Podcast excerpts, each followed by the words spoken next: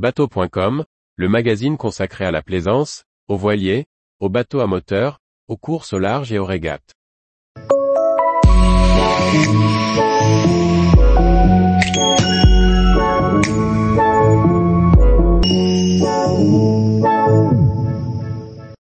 Stabilité, deux grandes raisons pour lesquelles un bateau reste à l'endroit. Par Briag Merlet. La stabilité du navire est un domaine de l'architecture navale qui peut paraître obscur. Essayons de comprendre quelques grandes règles qui permettent à nos bateaux de ne pas chavirer et de rester à l'endroit. Lorsque l'on dessine un bateau, l'un des objectifs évidents est qu'il reste à l'endroit. Si cela peut paraître une réflexion stupide, il a fallu longtemps aux constructeurs et architectes navals pour réellement comprendre les phénomènes en jeu, les modéliser et être en mesure de les calculer et de les anticiper. L'histoire célèbre du naufrage du Vasa dès sa mise à l'eau en témoigne. À force d'expérience, des formules mathématiques, que nous ne détaillerons pas ici, ont été mises au point pour estimer la capacité d'un bateau à retrouver l'équilibre, caractérisé par son moment dit de redressement. Sommairement, la courbe représente graphiquement, l'effort nécessaire pour faire incliner le bateau en fonction de son angle de gîte. Son calcul met en lumière deux facteurs clés, que l'on appelle la stabilité de forme et la stabilité de poids. Si l'on prend deux bateaux de même poids, mais que l'on dessine des formes de carènes différentes, leur stabilité différera.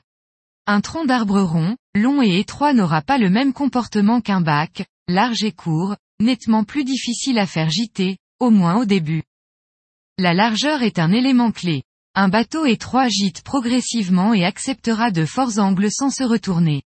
Au contraire, un bateau large sera très stable aux petits angles de gîte, avant généralement de chavirer plus brutalement.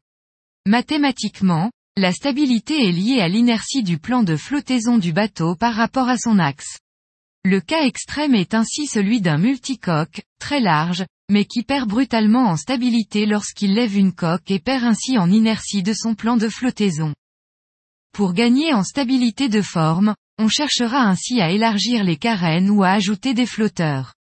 Dans les navires de commerce, il arrive que les ferries, s'alourdissant d'équipement dans le temps soient soufflés, c'est-à-dire reçoivent des sortes de bourrelets supplémentaires sur les côtés à la flottaison pour récupérer en stabilité. L'autre gage de stabilité est le poids. Encore faut-il le mettre au bon endroit. Une fois de plus l'instinct nous dit que de mettre un rocher en tête de mât n'est pas une bonne idée, ce que nous confirment les calculs.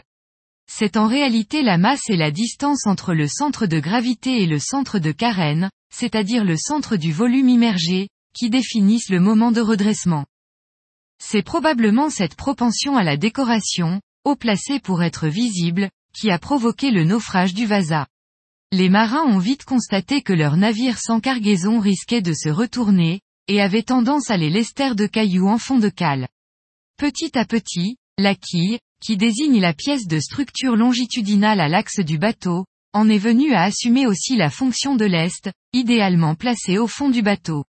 Les voiliers modernes à bulbe concentrent le poids au plus bas, en choisissant des matières denses comme la fonte ou le plomb. Plus le bateau est lourd et plus son centre de gravité est bas, plus il est stable. L'architecture navale est l'art du compromis. En prenant en compte les exigences de vie à bord, de performance et de goût, il conviendra de doser entre stabilité de forme et stabilité de poids.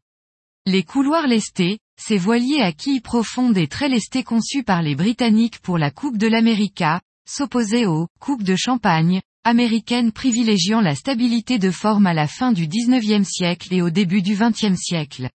En comprenant les bases de la stabilité, le plaisancier arbitrera plus facilement, à l'heure de choisir entre un petit tirant d'eau à fort déplacement ou un voilier léger à grand tirant d'eau, et les 50 nuances entre les deux. Tous les jours, retrouvez l'actualité nautique sur le site bateau.com. Et n'oubliez pas de laisser 5 étoiles sur votre logiciel de podcast.